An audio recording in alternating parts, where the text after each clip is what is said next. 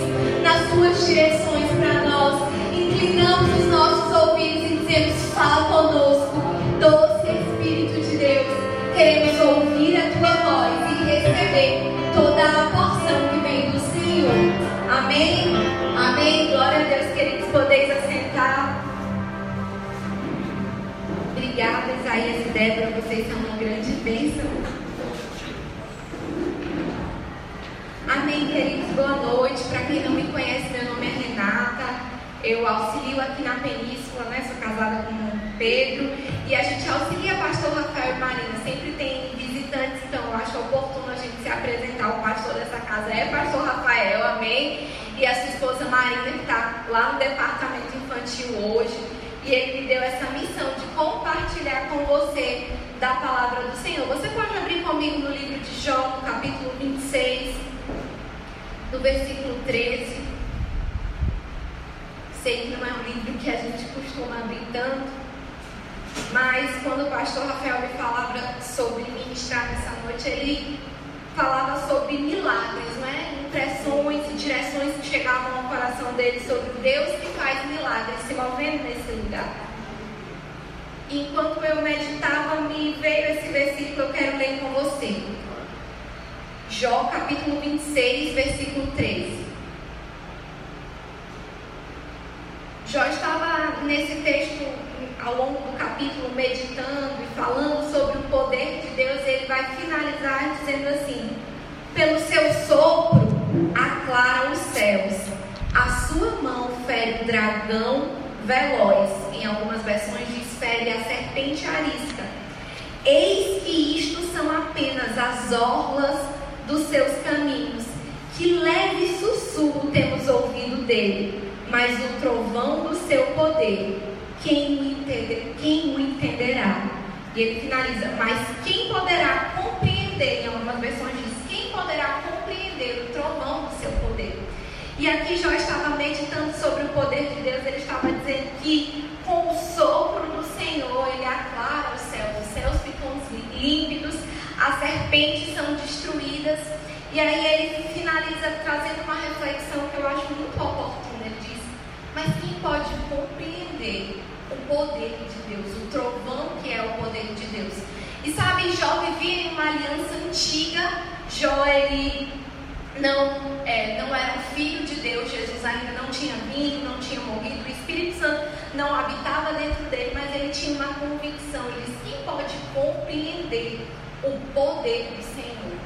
Sabe, em tempos como esse, eu acredito que é necessário nós entendermos o poder de Deus é muito maior do que tudo aquilo que a gente tem visto e ouvido, e de tudo aquilo Amém. que a gente viveu até aqui. Amém? Amém? Porque às vezes nós estamos limitando o Senhor, as circunstâncias se levantam na nossa casa, na nossa empresa, e coisas acontecem, e a gente fica pensando, mas onde está Deus? Mas o que está acontecendo? Cadê o poder de Deus? Sabe, queridos? O poder de Deus não diminuiu, ele é poderoso, ele é glorioso, amém? Muitas vezes nós não compreendemos o tamanho e a dimensão desse poder, mas sabe, nessa noite eu quero que a gente considere de fato e de verdade o poder de Deus, porque a Bíblia fala que o poder, ele é aquele que sustenta o universo com a sua mão. Se ele sustenta o universo com a sua mão, como ele não sustenta a minha e a sua vida quando nós entregamos a ele? Amém? Sabe, um Deus que controla e sustenta todas as coisas, como Ele não está cuidando da minha e da sua vida. E eu quero que você abra comigo lá em Efésios, no capítulo 3, no versículo 20, para a gente continuar falando um pouco sobre o poder de Deus, para que a gente entenda que esse poder de Deus grandioso, majestoso, começa a operar dentro de nós, porque a Bíblia diz que quando Jesus morre e ressuscita, Ele nos dá o poder de sermos feitos filhos de Deus. E porque somos filhos de Deus, o Espírito Santo passou a habitar dentro de mim de você. E sabe, queridos, esse poder que habita dentro de nós, na pessoa do Espírito Santo, ele quer se manifestar. Ele quer se revelar ao mundo, ele quer fazer de mim e de você um canal do poder de Deus aqui na terra. Efésios 3,20 diz assim: Ora, aquele que é poderoso para fazer infinitamente mais. Fala comigo, infinitamente mais. Que tudo quanto pedimos ou pensamos, conforme o seu poder que opera em nós. E essa palavra poder aí no original, ela significa dunamis, né? A gente já ouviu falar um pouco sobre isso. Esse dunamis, ele significa um poder explosivo, mas na tradução literal ele quer dizer poder para realizar milagres. Então, se a gente fosse ler como diz a tradução literal, seria mais ou menos assim: Ora, aquele que é poderoso para fazer infinitamente mais do que tudo quanto pedimos ou pensamos, conforme o seu poder para realizar milagres que opera em nós. Então nós entendemos que Deus ele é poderoso para fazer infinitamente mais, ele é poderoso para realizar grandes coisas. Só que o, o autor de Efésios, o apóstolo Paulo, ele vai dizer que esse poder opera em nós. Então, esse poder para realizar milagres, esse poder para lançar uma palavra e ver coisas sendo desfeitas e ver coisas sendo realizadas, ele opera na minha e na sua vida. Então, ele, Deus está contando comigo e com você para sermos um instrumento dele aqui na terra. Amém? A Bíblia diz lá em Atos, no capítulo 19, no versículo 11, você não precisa abrir lá aqui, por meio das mãos de Paulo Deus realizava milagres extraordinários. Né? Eu deixo sempre o texto que se você quiser anotar e ler depois. Atos 19, 11 vai dizer exatamente que por meio de Paulo Deus fazia milagres extraordinários. E sabe, nós somos aquelas pessoas que cremos nos milagres, mas muitas vezes não nos levantamos como os agentes de milagres. A gente muitas vezes tem sido espectador do poder de Deus. Então a gente chega no culto e espera receber uma profecia e nada contra eles.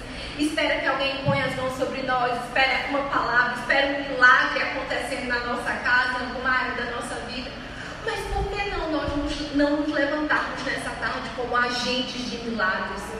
Como alguém que entende que o poder de Deus opera na sua vida. Então eu posso orar, eu posso crer e eu posso ver o milagre acontecendo na minha casa. Amém? Sabe, é um tempo de nós nos levantarmos para considerar o poder de Deus que opera em nós.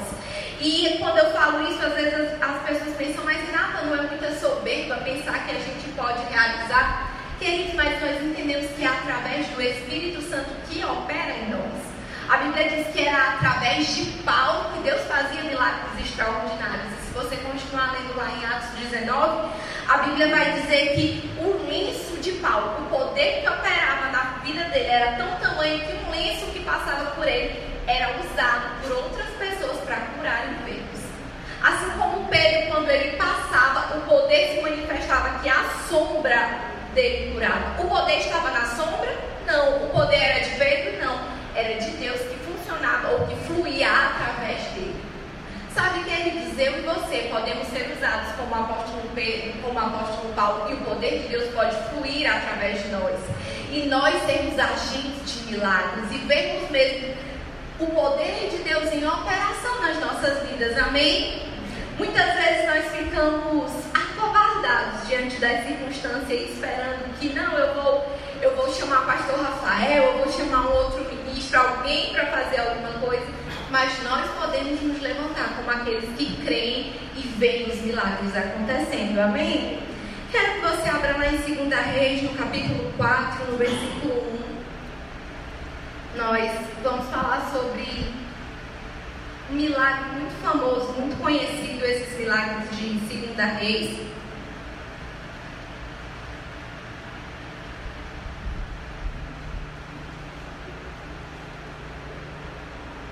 E nós vamos ver uma instrução trazendo um milagre poderoso na vida de uma mulher. 2 Reis 4, no versículo 1, diz assim: E uma mulher dos filhos dos, das mulheres dos filhos dos profetas clamou a Eliseu, dizendo: Meu marido, teu servo, morreu, e tu sabes que o teu servo temia ao Senhor. E veio o credor levar-me os meus dois filhos para serem servos. E Eliseu lhe disse: O que hei de eu fazer? Declara-me o que é que tens em casa. E ela disse: Tua serva não tem nada em casa, senão uma botija de azeite. Então disse ele: Vai e pede para ti vasos emprestados a todos os teus vizinhos, vasos vazios e não poucos. Então entra, fecha a porta sobre ti e sobre os teus filhos, deita o azeite em todos aqueles vasos e põe a parte que estiver cheio. Partiu, pois, dele, fechou a porta sobre si, sobre os seus filhos, e lhes traziam os vasos. E ela os enchia. Fala comigo, ela os enchia. Ela os enchia. E sucedeu que cheios foram os vasos. Disse a seu filho: Traz-me ainda um vaso. Porém, ele lhe disse: Não há mais vaso nenhum. Então o azeite parou. Então veio ela e fez saber ao homem de Deus e disse: Vai, e ele disse: Vai, vende o azeite, paga a tua dívida, e tu e os teus filhos vivei do resto. Acho esse milagre muito interessante. Era uma mulher que era uma viúva e o falecido marido dela era um profeta, e é interessante porque ela se vê numa situação de tamanha dívida que os seus filhos iam ser levados escravos. Né? Naquele tempo, quando a dívida era tão grande, a pessoa poderia dar um filho em troca como pagamento da dívida. E sabe, alguém pode olhar e dizer que situação uma mulher, uma viúva de um profeta, e alguns estudiosos dizem que essa viúva era casada com o profeta Obadias. E aquele homem, né, esse profeta Obadias, ele se viu naquela situação de aperto financeiro porque ele se colocou como alguém que escondia os profetas de Jezabel. Então, ele alimentava esses profetas, e a Bíblia relata lá em 1 Reis 18 que eram cerca de 100 profetas que ele cuidava, alimentava. Então, por conta dessa situação, alguns estudiosos dizem que ele colocou a família dele nessa situação financeira. Amém? Eu estou trazendo só um breve contexto histórico. Alguns teólogos falam sobre isso, mas alguém pode olhar para essa mulher e pensar: não vale a pena servir a Deus. Como é que alguém está servindo a Deus? Era casada com um profeta e está em tamanha dívida a ponto de seus filhos serem dados como escravos. Alguém pode olhar para essa circunstância e dizer: não vale a pena. Onde está o poder de Deus? Não vale a pena. Que Deus é esse que deixa os seus filhos serem tão envergonhados a tal ponto de perderem os filhos como escravos? E sabe, é interessante porque a atitude daquela mulher foi uma atitude sábia. Ela foi buscar o Senhor para resolver aquela situação. Ela foi até o profeta Eliseu. E eu quero que você entenda que ali era a velha aliança. Então, para ela, de fato, na velha aliança, o profeta ele representava a voz de Deus na terra. Era a forma que o homem tinha de se comunicar com Deus. Então, quando ela vai até o profeta Eliseu, ela está dizendo: Eu estou indo até Deus saber qual é a direção que ele tem para mim, porque eu sei que ele vai me livrar dessa situação. E quando ela chega naquela situação, diante daquele profeta, ele fala para ela: O que, que você tem em casa? E sabe, é interessante porque no momento do desespero ela diz: Não, eu não tenho nada. Porque às vezes a gente está assim, quando a pressão toma assim conta né, da, da, nossa vida, ou então a gente fica com os olhos tão fixos no problema, a gente olha e pensa: Não tem saída, eu não tenho nada. Mas rapidamente ela diz: Não, tem, tem uma botija. Tem, tem sim, tem alguma coisa, sabe? Eu quero te dizer que tem coisas na sua vida sim para o Senhor operar e realizar milagres. Talvez você esteja olhando e dizendo, não tem mais como, não tem mais jeito. Tem sim, querido. Tem algo da parte de Deus que pode ser realizado na sua casa, na sua vida. Amém? E aquela mulher, ela disse, olha, tem uma botija. E aí o, o profeta deu uma instrução para ela. Eu sei que você conhece essa história, mas a gente vai trabalhar nela mesmo, amém? E ele diz, olha, pede emprestado para os teus vizinhos. Vai atrás de mais vasilhas e você vai enchendo do azeite que você tem. Alguém poderia olhar para aquela instrução e pensar, que tolice.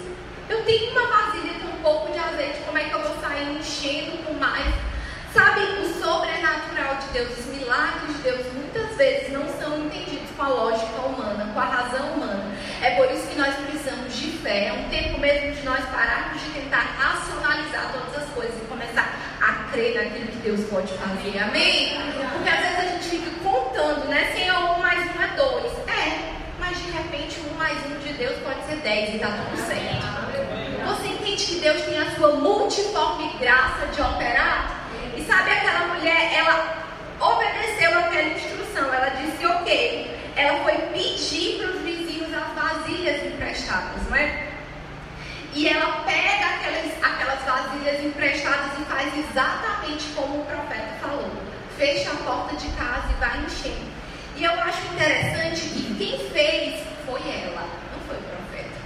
O profeta deu a instrução. Ele disse: Você pede emprestado. Você entre na sua casa com seus filhos. Você fecha a porta. Você vai encher. Então a Bíblia vai dizer claramente como é que ela fez. Ela pediu as vasilhas, chegava e ela dizia para os filhos: Me dá mais uma. E eles iam dando e ela ia enchendo. Por que isso me chama a atenção? Porque ela poderia ter esperado o profeta ter dito: Não, vem você lá em casa. Não, eu, eu acredito mais em você fazendo. Mas sabe, queridos, às vezes Deus coloca a bola na nossa mão e diz: Faça você. Ore, creia, declare, se posicione, faça você. Porque se aquela mulher estivesse esperando só o profeta, ele poderia ter dito: Não, eu estou lhe dando a instrução. Sabe, às vezes, queridos, e eu acredito que na maioria das vezes é assim: Deus nos dá a instrução e cabe a nós fazer ou não. Amém? Deus nos dá uma instrução para livramento, Deus nos dá uma instrução para crescimento. Cabe a mim e a você pegar essa instrução ou rejeitar a instrução. Vou trazer um exemplo rápido. Uma vez eu acho que até já contei aqui. Uma vez eu fui lanchar após o culto e após o culto de quinta-feira, estacionei meu carro. Deus falou comigo: tira o carro dessa vaga. Tinha duas vagas, a primeira e a segunda. Coloquei na primeira. E eu ouvi claramente o Espírito falar comigo: tire o carro dessa vaga. E eu já tinha me levantado. E eu olhei e disse: Mas que coisa, tem duas vagas, Senhor. Primeira, segunda, eu quero a primeira. E eu não ouvi mais nada. Eu disse: Quer saber de uma coisa? Deixa eu tirar o carro e botar na segunda. Por precaução, coloquei meu carro, entrei e fui lanchar. Estava com uma amiga que ela está até aqui no, no berçário hoje. E sabe, não demorou muito tempo. Eu estava lanchando quando um ônibus entrou. Antigamente eu contava, não lembrava os detalhes, né? Mas aí o ônibus entrou meio assim desgovernado para fazer um retorno e ele bateu no carro que estava estacionado na primeira vaga, que não era o meu. Sabe, naquele dia eu entendi que o livramento está no aviso. Se eu não tivesse tirado o meu carro de lá, um anjo não ia descer do céu para fazer por mim. Você entende? Queridos, muitas vezes Deus nos dá livramento através de uma instrução, crescimento através de uma instrução, prosperidade através de uma instrução. Você tem uma direção de faça dessa forma e você, sua razão diz, não, mas do outro jeito é melhor de Deus. É dessa forma, é por aí. E quando você obedece aquilo, você vê o livramento. Você vê o crescimento, você vê algo da parte de Deus, um milagre acontecendo. E sabe, na vida daquela mulher foi assim: o livramento veio, o profeta disse para ela como ela deveria fazer. Eu creio nessa noite que esse será uma, um momento mesmo onde nós receberemos instrução da parte de Deus. Onde o Senhor vai trazer ao seu espírito como você deve fazer, como você deve seguir, os passos que você deve dar. E quando você seguir por esse caminho, você vai ver a bênção do Senhor correndo atrás de você. Amém. Amém. Aquela mulher fez dessa forma, ela disse, ela pegou a instrução, ela colheu a instrução, ela colocou em prática a instrução do profeta. E porque ela fez tudo aquilo, todos os vasos foram cheios. E eu acho isso muito interessante porque o azeite só parou porque não tinha mais vaso. Se tivesse mais vaso, tinha mais azeite. Isso me mostra que Deus só nos dá aquilo que a gente tem condições de manter, de administrar. Amém? Por quê? Porque Deus não ia despejar aquele azeite no chão. Enquanto tinha vaso, eram cheios. Quando acabaram os vasos, o azeite parou, para que não houvesse desperdício. Sabe, queridos, muitas vezes a gente tem que organizar primeiro as áreas da nossa vida para que Deus possa encher. E aí, quando ele vê aquele azeite vazio, ou aquela, aquela vasilha vazia, aí sim ele pode derramar o azeite. Porque às vezes a gente tem pedido de Deus, Senhor, eu quero azeite, eu quero teu poder, eu quero os milagres, eu quero ver mas os nossos, as nossas vasilhas estão cheias de quê? De preocupação, de problema, de confusão, de falta de perdão. E tem um monte de coisa na nossa vasilha, né, nas áreas da nossa vida, tudo ocupado. E a gente, Senhor, azeite. E o Senhor está dizendo, eu quero a vasilha vazia para eu poder encher. Enquanto você tiver espaço, para receber de Deus, Ele vai despejar na minha, na sua vida. E às vezes a gente se pergunta assim, oh, por que não está Porque Ele não está encontrando vasilha na minha, na sua casa. Porque Ele não tem encontrado espaço na nossa vida para derramar o poder dele. Porque quando Ele quer falar conosco, a gente está distraído demais no celular. Porque quando Ele quer fazer um milagre, a gente está ocupado demais com as coisas desta vida. E sabe, tudo isso nos é lícito, querido mas é necessário a gente abrir um espaço mesmo para receber aquilo que Deus tem para nós. E aquela mulher, ela pegou tudo que ela podia e ela recebeu o milagre. E aí eu acho interessante porque depois daquela instrução, ela volta no profeta. E ela diz: Olha, deu certo, e agora? O que, é que eu faço? E o profeta, mais uma vez, dá uma instrução para ela: diz, Você vai, vende, pague a sua dívida e viva do resto. É interessante demais ela ver o milagre e mesmo assim ela voltar para perguntar a instrução. Porque eu já falei para você que esse profeta representa a voz de Deus. É como se ela dissesse assim: Deus está aqui o meu milagre. Ó, eu vi, está tudo cheio. Eu... E agora? O que, que eu faço, Senhor? Eu ainda quero você, mesmo com os milagres. Eu ainda quero a tua direção, mesmo com os milagres. Porque, queridos, às vezes a gente só quer um milagre. Aí depois do milagre, depois que está tudo cheio, a gente diz, agora eu faço do meu jeito. Agora eu sei como fazer, Deus já operou. Aquela mulher não, ela entendeu que o Deus que deu a instrução para ela, para ela receber o milagre, ia continuar dando instrução para ela continuar vivendo em plenitude. Sabe, queridos, nós precisamos querer de Deus mais do que o milagre, porque o milagre vem, amém? Mas a gente precisa querer a instrução dele depois do milagre também. E foi isso que ela fez. Ela disse: Senhor, está aqui, ó, profeta, já aconteceu, está tudo cheio, e agora? E ele deu uma instrução para ela que parece óbvia. Se você pega, vende, paga com a dívida e vive do resto. Eu acho isso oportuno, porque ele diz assim: olha, agora você vai se organizar. Você veio para mim querendo pagar uma dívida, o dinheiro chegou, paga primeiro e aí você vive o resto. É ele dizendo, coloca tudo em ordem, porque às vezes, queridos, a gente, aquilo que é óbvio, nem para nós, nem sempre é o que nós fazemos. Alguém pode dizer, Renata, é óbvio que aquela mulher tinha que pagar uma dívida. Mas quem sabe aquela mulher estava com tantas outras né, necessidades, ela diz, não, eu vou, primeiro eu vou no supermercado, aí agora eu vou comprar um fogão, aí agora eu vou comprar uma geladeira, e assim ia gastar o dinheiro. Você sabe que não existia isso naquela época, estou só contextualizando. E a dívida ia ficar lá. Sabe, ele estava mostrando para ela que quando Deus faz o milagre, Ele quer mesmo que a gente coloque a casa em ordem. Amém. Ele quer mesmo que a gente tenha contas pagas e dinheiro sobrando. Porque, querido, também não é certo, sabe? Não é da parte de Deus. Eu e você vivemos em dívida e às vezes a conta está cheia de dinheiro e deixa de pagar as dívidas para fazer outras coisas. Amém? Isso, isso de fato não é integridade. E Deus espera que eu e você andemos em integridade. Amém?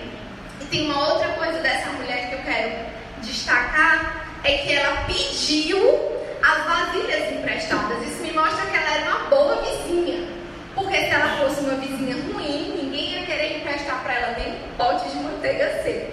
Né? Aquela vizinha que caiu uma bola, ela furou a bola da criança, porque. E sabe que eles, vizinhança às vezes é difícil, né? Eu moro em apartamento, mas de vez em quando os meus vizinhos têm cachorro, os cachorros deles fazem uma sujeira na minha porta. E eu, oh, aleluia, glória a Deus. Porque se você for na carne, você vai longe.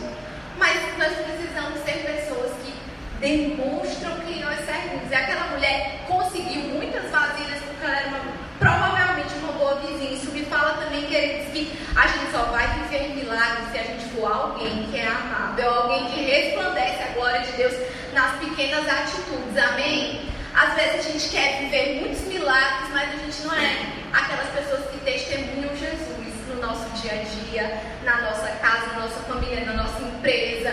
Aí a gente só fala do amor de Jesus, mas não vive. Sabe, queridos, o Evangelho é muito mais que um discurso.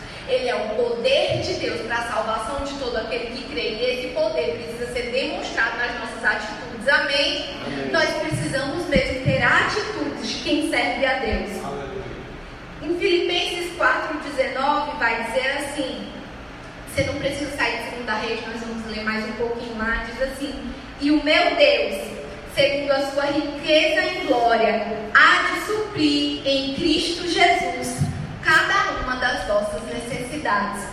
Sabe, eu quero te mostrar que aquela mulher ela chegou lá com uma dívida para ser paga, mas ela não saiu dali só com o dinheiro da dívida. Ela saiu dali com dinheiro para pagar a dívida e viver do resto. Isso me fala de um Deus que faz infinitamente mais. Porque o interesse de Deus, queridos, não é só suprir a sua necessidade, ele faz infinitamente mais. Então, talvez hoje você chegou aqui com um problema em uma área da sua vida. E eu estou aqui para te dizer mesmo que, além de solucionar essa área, Deus quer fazer infinitamente mais. Amém? Amém. Segunda Reis 4.8 vai falar de uma outra história e de um outro milagre fala sobre a história da viúva de Sunem, fala assim: certo dia passou Eliseu por Sunem, onde se achava uma mulher rica, o qual o constrangeu a comer pão. Daí, todas as vezes que passava por lá, entrava para comer. Ela disse ao seu marido: Veja que este passa sempre por nós, é um santo homem de Deus. Façamos-lhes, pois, em cima um pequeno quarto, obra de pedreiro. Ponhamos uma cama, uma mesa, um candeeiro. Aí lá no versículo 11 diz assim, no versículo 12: Então disse ao seu moço Geazi: Chama essa sunamita. Chamando a ele, ela se pôs diante do profeta. E este dissera a seu moço: Diz-lhe: Eis tu nos tem tratado com muita abnegação. O que se há de fazer por ti? Haverá alguma coisa de que se fale a teu favor ao rei, ao comandante do exército? E ela respondeu: Habito no meio do meu povo. Então disse o profeta: O que há de se fazer por ela? E Geazi respondeu: Ora, ela não tem filho, seu marido é velho. Disse Eliseu: Chama. Chamando ele, ela se pôs à porta e disse-lhe o profeta: Por este tempo, daqui um ano, abraçarás um filho. E ela disse: Não, meu senhor, homem de Deus, não minta a tua serva. Concebeu a mulher e deu à luz no tempo determinado, quando fez um ano, lhe disseram. E aqui eu quero mostrar a história de uma outra viúva. A gente viu uma, um milagre onde Deus supriu uma necessidade. E a gente vai ver um segundo milagre de uma viúva, de uma viúva não, da, uma, da mulher de Sunem que não tinha filhos E aquela mulher não tinha filhos, e, mas ela era alguém que desejava honrar o profeta, não é? E a gente já falou que esse profeta ele representa Deus. Então ela tinha o desejo de honrar a Deus e por isso ela sempre que o profeta passava pela casa dela, ela alimentava o profeta, ou sempre que precisava hospedar, ela queria hospedá-lo. E ela tinha tanto cuidado que ela decidiu fazer um quarto para receber aquele profeta. E sabe, o profeta ele olhou para ela e disse: Como é que a gente pode te abençoar e te honrar por isso? Ela disse: Eu não preciso de nada, eu, eu vivo bem, eu vivo no meio do meu povo, está tudo bem para mim. E aí o profeta Eliseu fala com Geazi, seu servo, e diz: Como é que a gente pode honrar essa mulher? O que, que a gente pode fazer por essa mulher? E aí ele diz: Olha, ela não tem filhos, o seu marido já é velho, né? E a gente sabe que antigamente não ter filhos era um sinal de que a pessoa não era abençoada com Deus, porque os filhos né, representavam a bênção de Deus. E as mulheres, principalmente daquela época, que não tinham filhos, sofriam muito, né? Sofriam preconceito. E a gente vê que aquela mulher nem pediu nada para aquele profeta, mas por causa das atitudes dela, ela recebeu do Senhor esse sonho, esse presente. Não é porque o profeta vai dizer para ela: olha, no tempo determinado, você vai estar com um menino, você vai dar a luz. Sabe, eu quero te mostrar aqui que Deus, ele de fato faz infinitamente mais coisas, às vezes, que a gente nem pede mas só porque a gente decide honrar a Ele, considerar a Ele, de fato dar a Ele algo da nossa vida, porque aquela mulher ela decidiu dar algo para aquele profeta. Ela decidiu abrir um espaço na casa dela, ela, não precisava fazer aquilo, mas ela decidiu abrir um espaço na casa dela, preparar um quarto, alimentar. Ela decidiu honrar aquele profeta e aquilo simbolizava uma honra ao próprio Deus sabe, queridos, eu quero te mostrar nessa história que quando nós honramos o Senhor, Ele faz milagres na nossa vida. Mas Ele faz sonhos que muitas vezes já estão enterrados. Aquela mulher não precisou nem pedir um filho. Deus deu para ela, porque ela honrava o Senhor.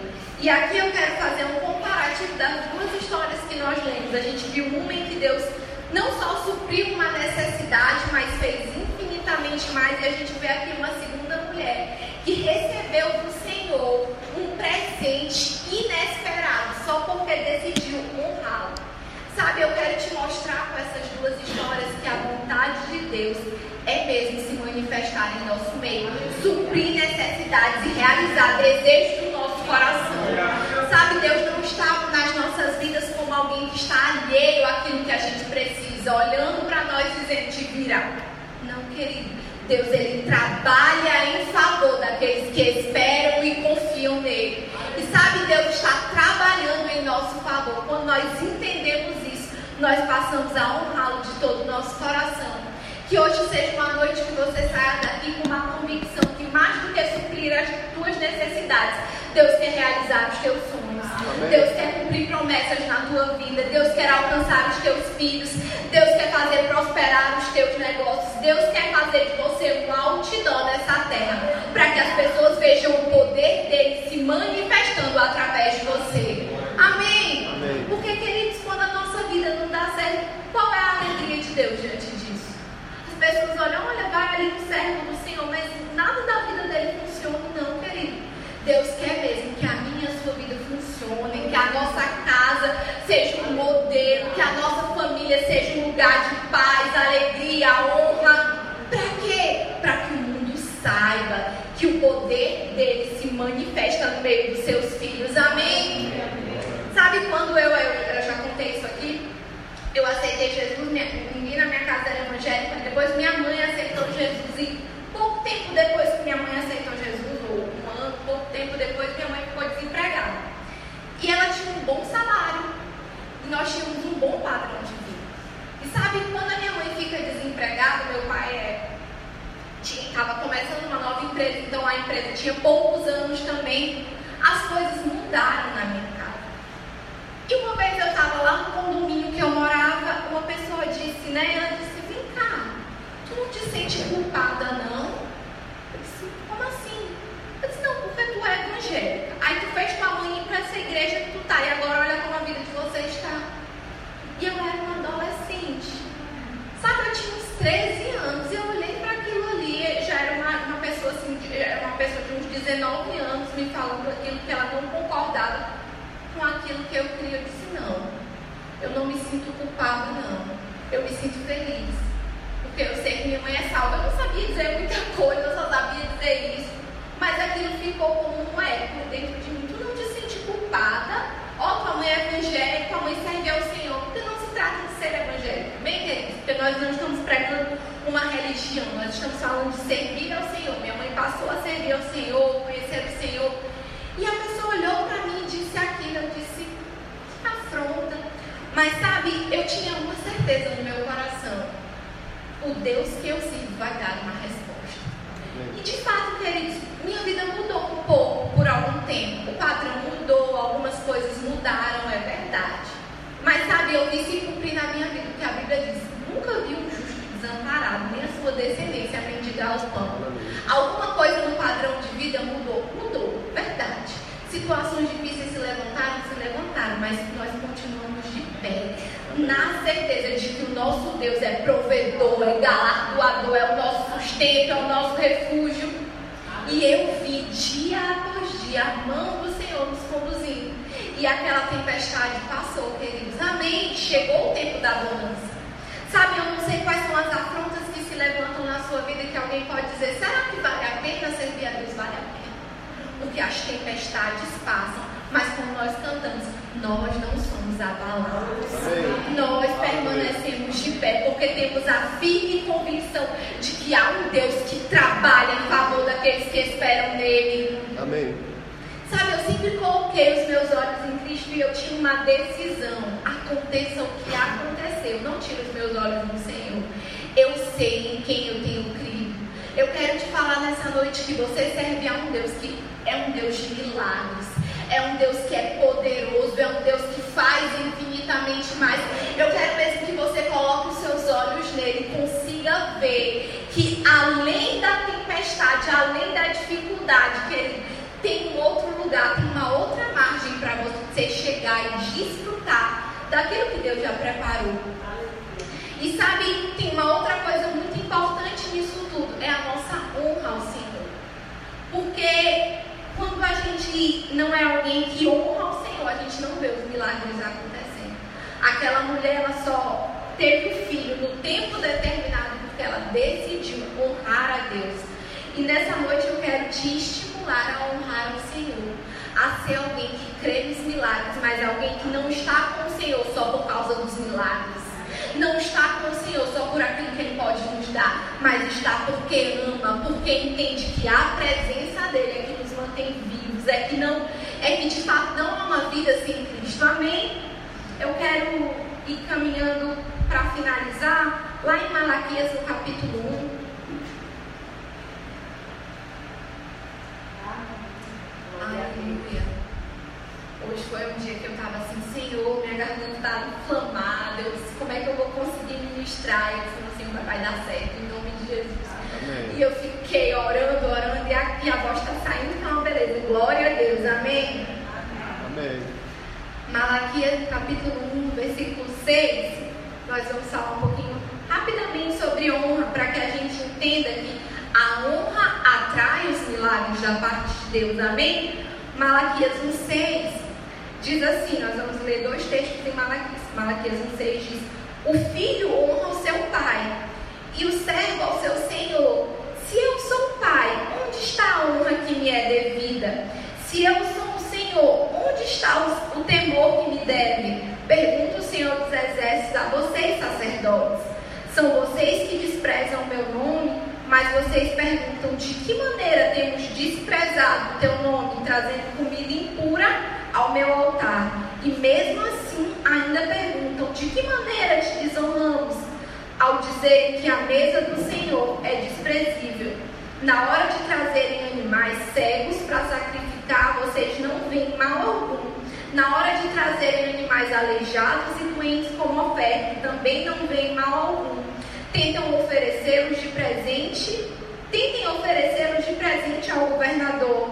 Será que ele vai se agradar de vocês? Será que ele os atenderá? Pergunta o Senhor dos Exércitos. Então, aqui a gente vê o Senhor falando aos sacerdotes acerca da honra. Porque estava acontecendo um problema naquelas, naquelas lugar, as, os sacerdotes estavam ofertando ao Senhor, mas eles estavam ofertando animais doentes. Então eles levavam animais cegos, todos os animais que tinham algum problema, que não me serve para mais nada, pronto, era esses que eles queriam dar ao Senhor. E aí quando a gente continua lendo o texto, a gente vê que aquelas pessoas não tinham só aqueles animais, elas tinham bons animais. Mas elas decidiram dar para o Senhor o pior, que eles eram sacerdotes. E aí o Senhor chama a atenção deles, ele diz: Se eu sou o pai de vocês, onde está a honra que me é devida? O próprio Deus está dizendo: Eu sou merecedor de honra, por que, que vocês não me dão a honra que é devida? Sabe que eu e você não, se, não sejamos advertidos por Deus acerca disso. Que o Senhor não olhe para nós como pessoas que desonram a Ele, que não dão o seu melhor. Porque, queridos, é, é muito triste. Às vezes a gente honra tanto outras coisas, né, outras prioridades. E quando é para Deus, não, de qualquer jeito tá bom. Não, é para Deus, manda o animal cego. É para Deus, manda aquele que está coxo. Mas hoje em dia a gente não sacrifica animal, mas a gente dá outras coisas para Deus, a gente dá o nosso tempo. Ah, não, é para Deus. Cinco minutos de mas uma série a gente passa cinco horas. Ah, não, mas é para Deus? Não, não, os dois reais que estão no bolso tá bom, mas num jantar a gente dá 200. Eu estou dando pequenos exemplos de que são desonras, sabe? E que eu e você possamos dar o nosso melhor para Deus, dizendo, Senhor, está aqui o meu melhor, não pelo aquilo que é para eu mostrar para as pessoas, não, mas porque eu amo o Senhor, eu amo Ele de todo o meu coração, amém? Amém. Eu quero finalizar lá em Malaquias 3,16, que fala exatamente sobre um, um inverso. Aqui a gente vê o Senhor falando daqueles que desonraram a eles. E o Senhor até diz: se fosse um governador, um governador natural, ele ia aceitar essa coisa de qualquer jeito, por que, que eu tenho que aceitar? E aí lá em Malaquias 3,16 a gente vai ver o oposto disso. Diz assim: Então aqueles que temiam o Senhor falaram uns com os outros, e o Senhor ouviu o que disseram. Na presença dele foi escrito um livro memorial para registrar o nome dos que temiam e sempre honravam o nome do Senhor. Eles serão o meu povo, diz o Senhor dos Exércitos. No dia em que eu agir, eles serão o meu tesouro especial terei compaixão deles como o pai tem compaixão de seu filho obediente.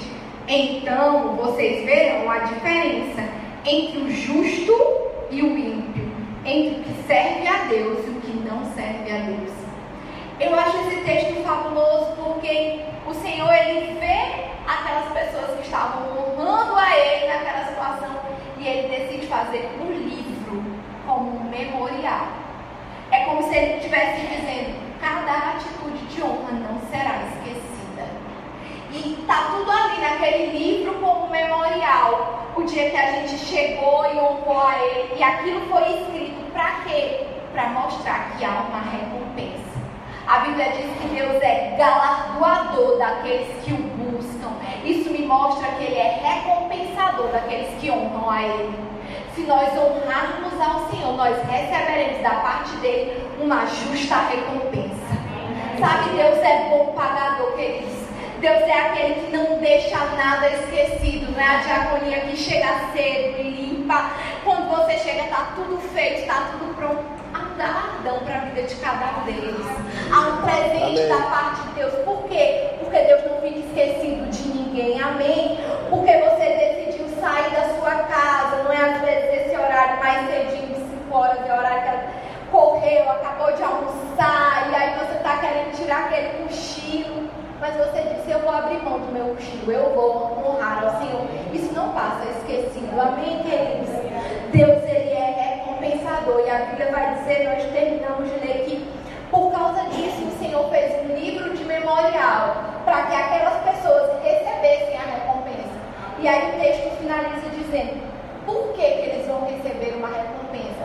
Porque há uma diferença entre quem honra e quem não honra. Há uma diferença entre quem serve e quem não serve a Deus. Há uma diferença entre o justo e o ímpio. Quando eu conheci esse texto, eu me lembrei da pergunta que a pessoa me fez. Tu não te sente culpada? Se eu soubesse desse texto naquela época, eu diria não, porque eu sei que há uma diferença entre quem serve e quem não serve, entre quem crê e quem não crê. Tribulações, dificuldades são momentâneas. A Bíblia diz que são leves e passageiras, porque há um Deus, queridos, que está no seu trono de glória, pronto para fazer milagres na nossa vida. Sabe, eu aprendi a não deixar as adversidades tirarem o meu foco do Senhor, tirarem o meu foco daquele que é autor de milagres. Nessa noite eu quero te convidar a colocar os seus olhos em Deus e honrar Ele de todo o seu coração, com uma certeza: Ele vai te recompensar. Amém. Ele vai fazer na sua vida milagres extraordinários.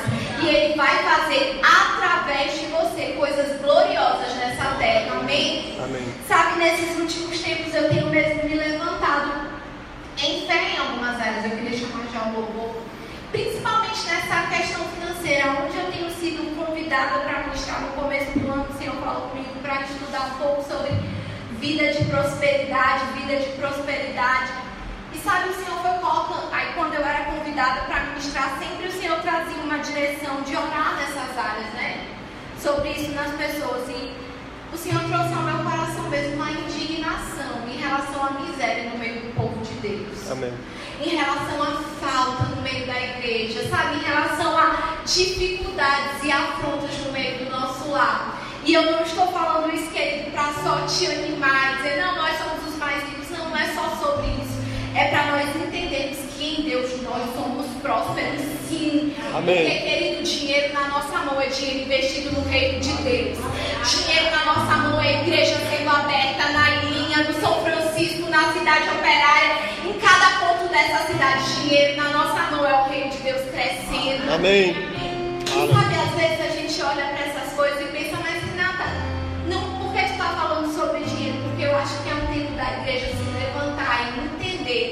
de fato Deus que nós servimos é dono de ouro e toda prata, de todo ouro e toda prata. E nós vimos na vida dessa mulher, da, da, da viúva, um milagre financeiro acontecendo. Necessidade sendo suprida e ela tendo mais. E nessa noite eu quero orar mesmo com você. Você não precisa vir aqui na frente, eu quero só te, te convidar a ficar de pé toda a igreja. Se você chegou nesse lugar com uma necessidade financeira, uma área financeira da sua vida, da sua empresa, sabe, eu quero orar com você. Porque eu tenho uma certeza, Deus pode suprir a tua necessidade e fazer infinitamente mais na tua vida. Deus pode te fazer alguém que dá emprestado e não que pede emprestado. Amém? Deus pode te fazer aquele que é abençoador. Sabe, queridos, Deus nos colocou como cabeça. E eu entendo mesmo que a igreja, queridos, vai desfrutar nesses últimos dias de um poder em todas as áreas. Famílias fortes no Senhor, cura sendo manifesta, mas uma igreja, querido, próspera, abençoada, que está crescendo. Para quê, Renata? Para honrar ao Senhor com o seu melhor. Amém? Se você chegou nesse lugar e essa é uma área que você disse, Renata, eu acho que isso aí que tu está falando é de Deus para mim. Feche os teus olhos e ora comigo nessa noite. Amém? Pai, nós confiamos no Senhor. Nós sabemos que você é o Deus que é o nosso provedor. Você é o nosso Jeová Jireh. Em ti está a nossa provisão,